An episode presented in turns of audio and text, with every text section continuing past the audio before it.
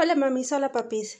Este es otro, otro episodio para todas aquellas personas que quieren empezar a dar escuela en casa, pero no saben por dónde empezar. Como lo más básico. Lo primero que te surge es mucha curiosidad por saber cómo lo hacen los demás, por saber qué camino elegir, porque dentro de esta enseñanza en casa hay como tres grandes grupos. Unas personas que dicen, bueno, yo no voy a no voy a dirigir el conocimiento, solamente los voy a acompañar. Otras personas dicen, no, yo sí quiero que mi hijo siga un currículum y ese currículum quiero que tenga tal tendencia creativa de alguna religión en específico, etc. Y otras personas eh, se van sorteando entre un currículum, eh, meten la parte creativa a ellos, este, o hacen otra, otras, otras actividades fuera, quitan unas actividades que van de acuerdo más que nada a el estilo de familia que tienen. ¿Cómo tomar esta decisión? Y esto es bien importante. Cuando uno está investigando, se llena de motivación, de información, de actividades. Pero hay algo en lo cual todos los padres estamos de acuerdo y es que esta, esta forma de educar tiene que ser centrada en tu hijo, tus hijos. Es decir, como que le vas a hacer un traje a la medida a tu hijo, pero ¿qué le vas a incluir? Eh, de acuerdo al tipo de, eh, aprendizaje de, que, que lleve y aparte cómo aprende. De entrada, es muy importante conocer a tu hijo, pero para poder conocer a tu hijo, debes aprender a conocerte a ti. A ti que vas a estar enfrente de ellos en la clase. ¿Por qué? Porque si tú tratas de ser el maestro de ellos, sin ser maestro, entonces vamos a tener problemas. Sin, porque te vas a empezar a, agobiar por si el niño aprende, cómo lo aprende. Y este agobio no te va a servir eh, en el momento en el que estés frente a tu hijo enseñando. Lo primero que tienes que hacer es saber cómo te sientes tú cómodo. ¿Tú te sientes cómodo con un objetivo cada bimestre? ¿Tú te sientes cómodo que alguien te vaya guiando, es decir, con un currículum? ¿Tú te sientes cómodo dejándolo libre? No te angustia eso. Primero tienes que hacer lo que a ti se te acomoda. Porque en el primer día, primer, primer día, el niño no va a saber qué hacer. Pero tú tienes que saber qué decir o qué hacer. Tú sí tienes que saber qué rumbo vas a elegir. Ahora bien, eso no significa que ese rumbo lo tenga que seguir al pie de la letra o que no puedan regresar a este. Por ejemplo, hay mamás que les vuelve locas el hecho de saber que sus hijos están como perdiendo el tiempo. Eh, no veo que agarre un libro, pero lo que pasa es que el niño a lo mejor tiene cinco años. Y dicen, ay, no, pues es que yo vi en un video de una mamá homeschooler que, que ella le ponía los libros y el niño lo agarraba. Pero la manera de entender el mundo del chiquito es otra.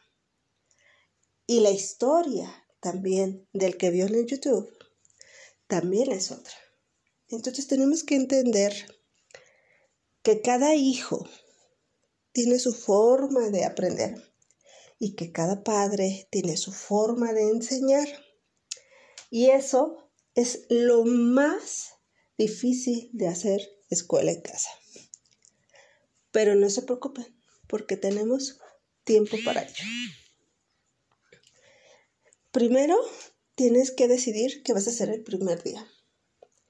Un día a la vez. Si tu hijo es chiquito, si está escolarizado, Eh, es importante que lo involucres lo más que puedas. Si tu hijo, digamos que lleva la secundaria, pueden hacer algún plan, pueden decidir eh, comprar un currículum de entrada o no, o ponerse objetivos. Lo importante es que tú, que vas a estar a cargo de esta educación, vayas entendiendo el ritmo y vayas enseñándole el ritmo a tu bebé. No importa la edad que sea, lo importante es que el niño sepa cómo aprender a aprender. Esto que te venden en las escuelas de, no, es que aquí les enseñamos a aprender, aprender y este, ellos solitos van agarrando el ritmo y ellos, pues la verdad es que eso lo aprenden como el 10%. Realmente todavía en México aprenden a memorizar. Y hay cosas que sí se tienen que memorizar, pero tú tienes que ver en dónde lo tienes que aplicar. Entonces, recuerda, antes de tomar una decisión, tienes que saber, número uno, que no es definitiva, que no lo vas a, a, llevar a cabo.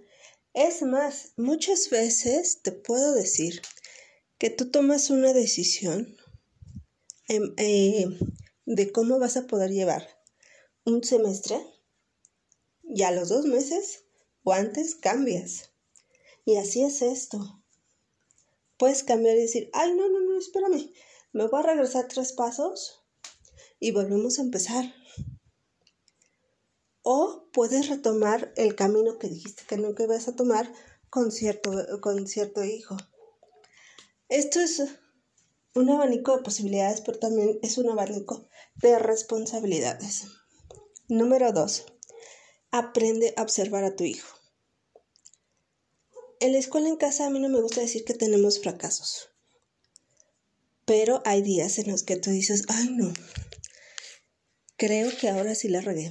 No creo que ahora eh, eh, cometí tantos errores con mi pequeño. Porque lloró, porque yo me angustié, porque hicimos llorar al hermano. Eso es parte de la escuela en casa. Entonces tenemos que ver cuál es el objetivo eh, principal. Que el niño aprenda a aprender. Que el niño sepa indagar. Pero dependiendo del niño que sea. Dependiendo si hay hermanos. Si vamos a recibir un nuevo hermano. Todos esos factores juegan en el aprendizaje de cada pequeño.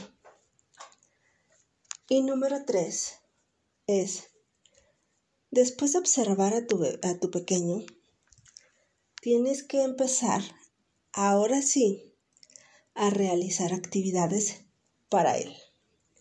No actividades para el aprendizaje, que esto es bien importante. Para aprender los números, por ejemplo, hay 20.000 actividades en Internet. No se vayan a poner a hacer todas las manualidades, porque no le vamos a enseñar con manualidades. Vamos a aprender a ver cómo aprende. Si visualmente, auditivamente o con el tacto. Como él se le facilita más. Para ello podemos hacer una pequeña actividad por varios días, hasta que tú, papi, no te sientas muy seguro de cómo está adquiriendo mejor los conocimientos tu pequeño. Podemos hacer todas las pruebas que necesitemos. Y recuerda, no hay ningún fallo. Simplemente hay una nueva experiencia, tanto para él como para ti. Y esto es todo por el día de hoy. Espero que les haya podido ayudar en los inicios de la homeschooling.